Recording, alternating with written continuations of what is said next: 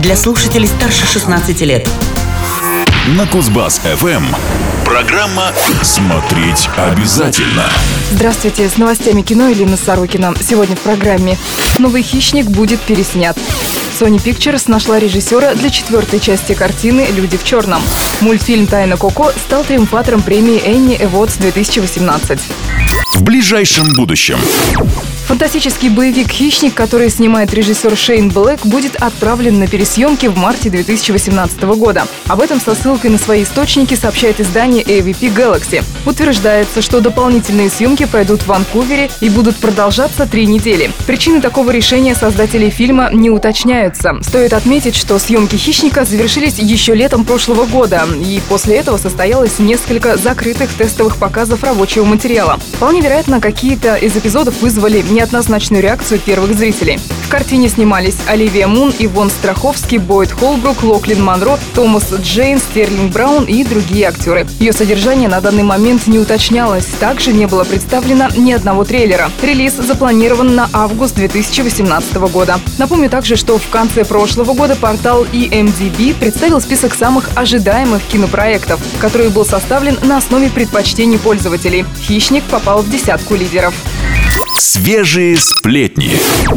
Киностудия Sony Pictures определилась с кандидатурой постановщика, которому будет поручено перезапустить франшизу «Люди в черном». Как сообщает издание Deadline, им станет Гэри Грей, снявший такие фильмы, как «Форсаж 8» и «Законопослушный гражданин». Ранее было объявлено, что сценарий подготовят Мэтт Хэллоуи и Арт Марком, работавшие ранее над сценарием «Железного человека». Исполнительным продюсером картины, как и первых трех, назначен Стивен Спилберг. Релиз фильма с рабочим названием «Люди в черном 4» запланирован на 14 июня 2019 года.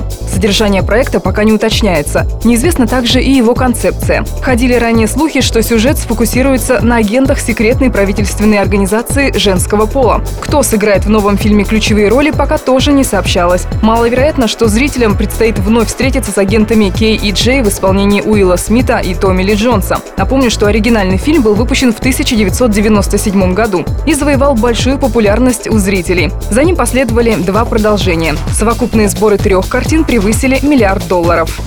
Смотреть обязательно.